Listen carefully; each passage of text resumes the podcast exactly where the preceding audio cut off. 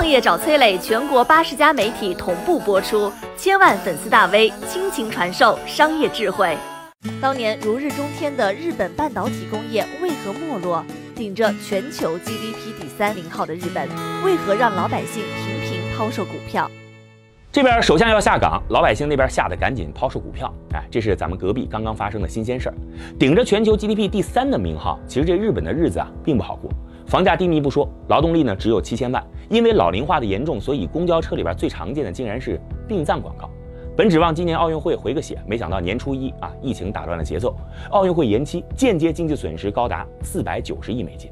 这个节骨眼上宣布辞职，究竟是真的抱恙，还是身居高位不胜胆寒？咱们不得而知。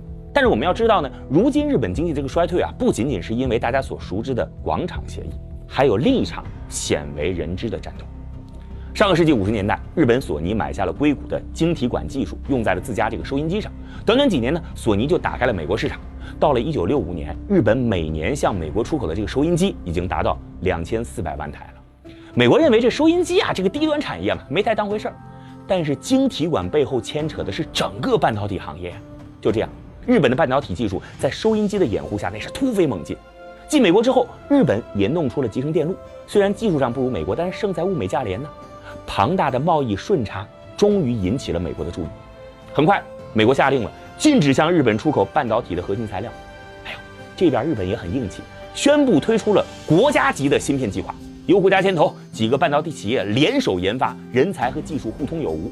在这样的模式下，很快东芝、三菱、富士通的芯片技术取得了突破啊！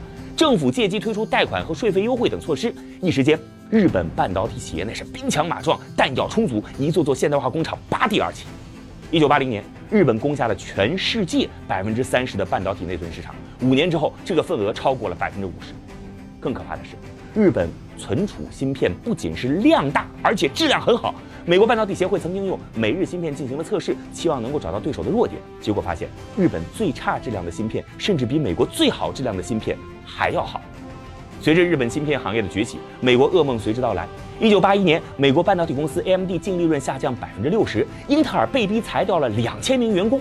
更让美国人难以容忍的是呢，日本富士通打算收购仙童半导体公司百分之八十的股份。仙童啊，被誉为硅谷活化石，因为硅谷绝大部分的科技公司创始人都曾经是他的员工。现在日本人要买走仙童，这简直是奇耻大辱。焦灼之时，一家叫做 SIA 的美国公司跳了出来。他扔出了一个精心炮制的阴谋论，那就是美国半导体行业的削弱将给国家安全带来重大的风险，涉及国事岂容小觑啊！很快，美国的各种措施随之而来。